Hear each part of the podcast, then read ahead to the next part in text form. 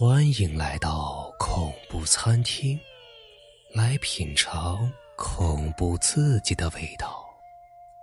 本节目由喜马拉雅独家播出。这天刚好轮到我上夜班，耳边轰鸣的机器声响起。嗨，我早就习惯了，反正生活呀就这样忙忙碌碌的。大约凌晨一点钟的时候啊，只听咔嚓一声，这机器竟然坏掉了。我打了电话，这师傅啊半夜起来修，他告诉我，起码要一个钟头才能修好。嗨，我也庆幸能够休息一段时间了。我们的厂房比较偏僻，四周都是荒山野林，偶尔还会听到虫儿鸟儿的叫声。只是今夜呀，竟然听到了晦气的乌鸦叫，我忍不住抱怨几句。在我们厂房正前方有一条河，这条河呀清澈无比，在月光下的照耀下，波光粼粼，让人是精神一振。月光下，我竟然看到了一位长发女子在月光下洗澡。女子皮肤光滑无瑕。一头漂亮的黑发洒落在水里，再加上她身体半赤裸着泡在水中，看得我呀一时出神。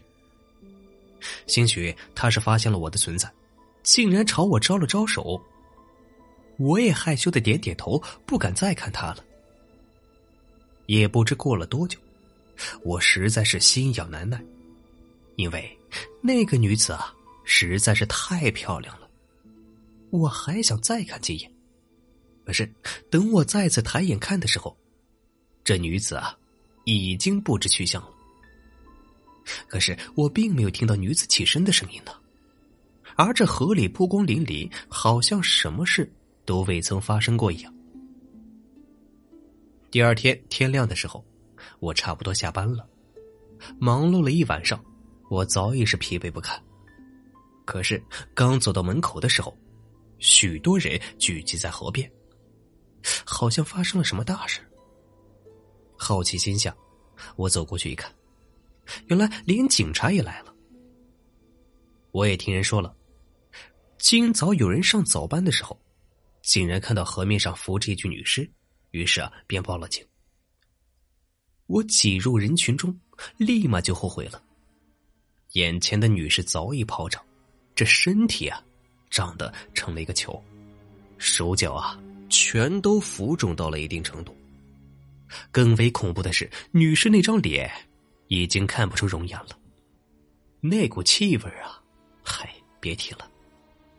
最恐怖的是啊，这女士因为肿胀关系，一个眼球突出，另一个眼球啊直接滚落在地下，这刚巧不巧的滚到我的脚边，吓得我是连连后退。这昨天还有人在河边洗澡，怎么今儿个就发现尸体了？真是难以想象。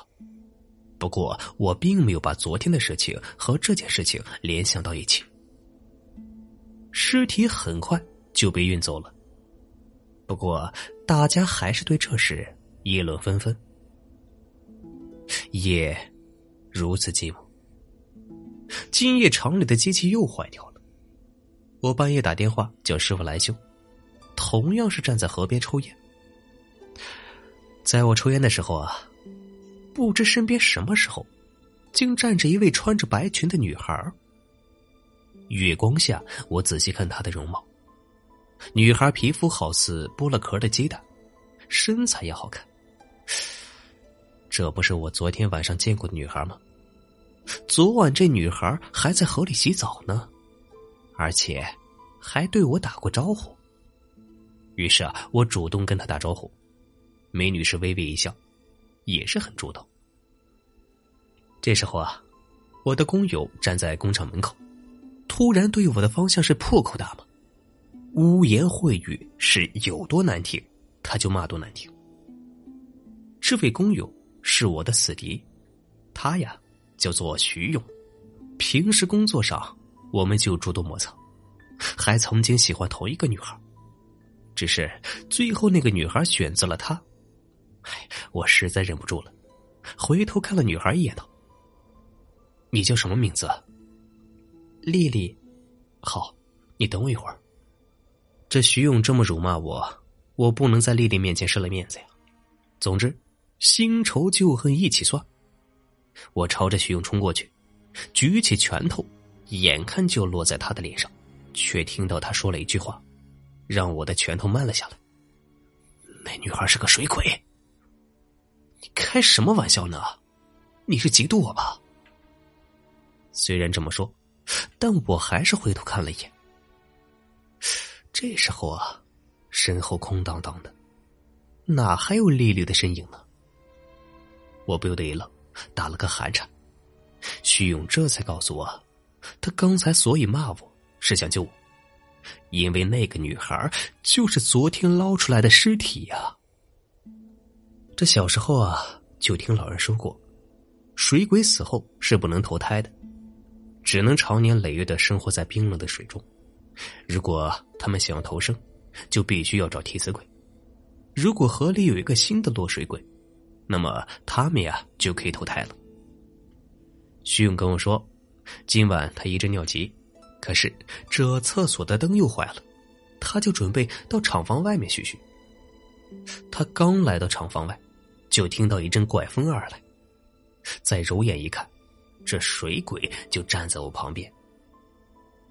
在月光下，他清楚的看到水鬼浑身湿漉漉的，还在淌水，是一副泡的不能再胀的恐怖样子，正想要把我推下水。虽然咱俩不和，但是我不能看到你死啊！这让我心里非常感动。过了一段时间。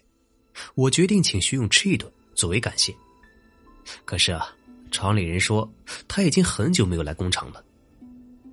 的确，我也很久没有看到他了。问他女友，他说电话打不通，失踪了好几天了，都已经报警了。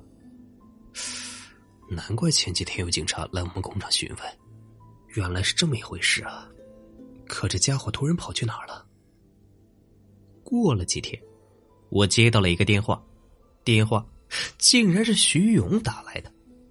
奇怪的是，徐勇说话的时候啊，含糊不清，就好像嘴里含了一口水。总之啊，怪怪的。我问他在哪里，他说他在厂门口，让我出去一趟。我们约在厂门口的小河边。见到徐勇的时候啊，他脸色煞白，头发湿漉漉的，还在淌水。兴许是之前下了雨，被淋湿了吧？哎，你这小子去哪里了呀？徐勇嘴巴一张一合，想说什么又张不开。哎，想说什么就说呗，你吞吞吐吐干嘛？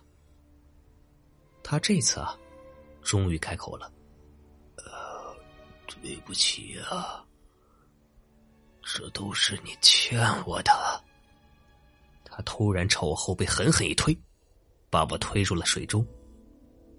我不会游泳，立刻就呛了水，拼命的扑腾。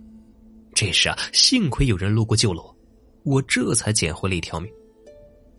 在我就医昏迷的这段时间，我做了许许多多奇怪的梦，还看到了徐勇。梦里徐勇伤心的哭了，说上次啊，本来是应该我死，可是啊，没想到他救了我。被水鬼给记恨上了，所以啊，水鬼找他索命，让他当了替死鬼，淹死在河里。他也后悔对我出手，发誓从今以后啊，再也不找替身，不干这种缺德事。